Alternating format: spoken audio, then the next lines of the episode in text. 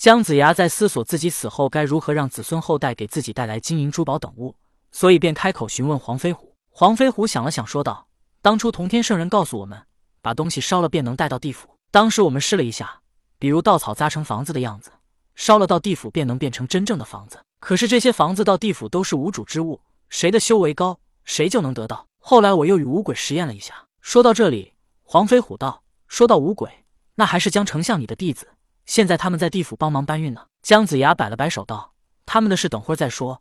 黄元帅继续说这件事吧。”好。后来我就与五鬼实验了一下，五鬼分别在稻草扎的金条或者房子上写上自己的生辰八字、住址，之后再把稻草烧了以后。说也奇怪，他们五鬼是好兄弟，可专门给谁烧的金条或者房子，其他人根本得不到，除非他们主动让出来，否则旁人根本得不到。黄飞虎道：“听到黄飞虎如此说，姜子牙心中知道了个大概，然后。”他便放心的吃起了酒菜、水果。酒足饭饱之后，黄飞虎让黄金力士把五鬼带来。五鬼如今在地府帮忙搬运房子，因为地府想要建造房子，已经不像原来一样还需要泥沙之类，现在直接在人间用稻草或者木棍把房子建好，然后一把火烧了，然后房子就出现在地府。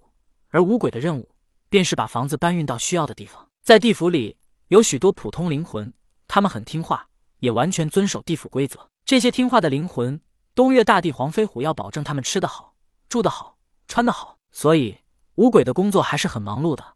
他们要搬运房子、吃的饭菜，还有衣服。地府的灵魂越来越多，眼看五鬼是忙不过来了，于是黄飞虎又从普通灵魂中挑选了一批人，交给五鬼驱使，协助他们搬运。五鬼这一次匆匆而来，当他们看到姜子牙之后，跪地行礼道：“拜见老师，起来吧。”姜子牙道：“姜子牙看着五鬼，并没有多说什么。”而是满意的点点头道：“你们本就擅长搬运，当年曾协助青福神建造封神台，如今在地府既然有事情可做，你们就待在地府吧。”是老师。这时，五鬼中的老大说道：“老师，我们兄弟过来，也是多日不见老师，甚是想念。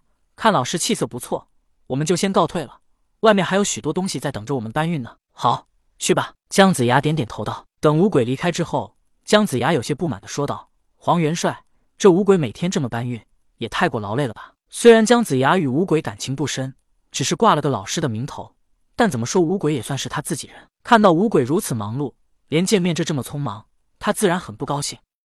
是啊，姜丞相，谁说不是呢？所以地府初建要做的事情实在太多了，还有十八层地狱要建，而我与青福神是统兵大将，都不擅长内政，急切的需要像姜丞相这样内外兼修的人。黄飞虎说道。姜子牙想了想，道。比干王叔，哦，现在你们都已经封神，便不再提当年之事。文曲星比干，他当年便担任丞相一职。当年在朝歌，他还曾提携我。我只是普通人，不能常来地府。但比干已经封神，他大可常来。你们寻他帮忙便是了。听姜子牙提到比干，黄飞虎眼前一亮。是啊，他以前怎么就没想到呢？当初他们同殿为臣，他还与比干王叔合作火烧轩辕坟。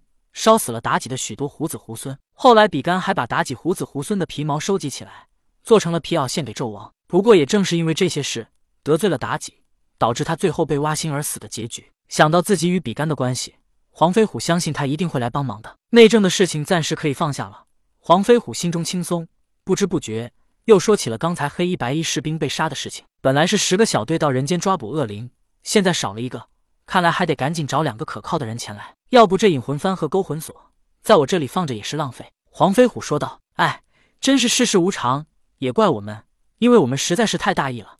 以前我们都血战沙场，漠视生命，视人命如草芥。从今之后，这个习惯该改一下了。”青福神摆剑叹道：“是啊，生灵死亡时并不可怕，因为他们还有机会到地府以灵魂的状态活着。可是如果灵魂消失，那就是彻底死亡。当日同天圣人曾告诉我。”东岳大帝的职责以及幽冥地府的出现，便是给死亡生灵的灵魂一个去处。可是我却忘记了他的话，漠视灵魂的生死，这是我的失职。黄飞虎有些忐忑的说道。只因他想起了同天当初说过的话：幽冥地府与东岳大帝的职责，便是给所有生灵的灵魂一个去处，将来再给所有的生灵一个来处。也即是说，地府是所有活着生灵的来处，也是所有生灵死后的归处。接着，黄飞虎又说道。所以我决定把他们两个的模样留在地府，永远的警醒自己。他们一黑一白，到如今我居然连他们的名字都不知道。哎，说起来我真该惭愧，不如就叫他们黑白无常吧。黑白是他们的外在形象，说明他们容不下任何肮脏之事，非黑即白。他们又同生共死，忠义无双，值得人敬佩。世事无常，是提醒我们，也是警醒世人，做任何事要三思而后行。姜子牙说道：“倒是青福神摆件还有一丝可惜，黑白无常二士兵的生死，因为他曾经过过一段苦日子。可是姜子牙与黄飞虎心中真是如此想的吗？姜子牙是因为失手打死了黑无常，黄飞虎是因为想到同天说地府的职责便是保护灵魂，这也是他东岳大帝的职责。现在他失职了，未免将来再见同天时被责怪，所以做事后的补救措施。而姜子牙的一番话与黄飞虎一拍即合，两人心中都有鬼，所以。”一番安排之下，黄飞虎决定以后手拿引魂幡与勾魂锁的两个勾魂使者，都以黑白无常的形象出现。这么一来，他都主动认错了，童天也不会拿他怎样。童天自从离开花果山之后，便驾云一路西行。正在他飞行之时，突然感觉到心中荡起了一丝涟漪。他急忙掐指一算，原来他曾经随手救下并带去地府的几十个灵魂当中，死了两个。换做旁人，童天肯定是一笑而过。但现在这两个灵魂是他救下并带去地府的，这就牵涉到了因果。如果不去，童天心中已经产生了涟漪，就如蝴蝶闪动翅膀一般，会引发一连串的连锁反应。想到这里，既然与他有缘，童天索性转身直接去了泰山。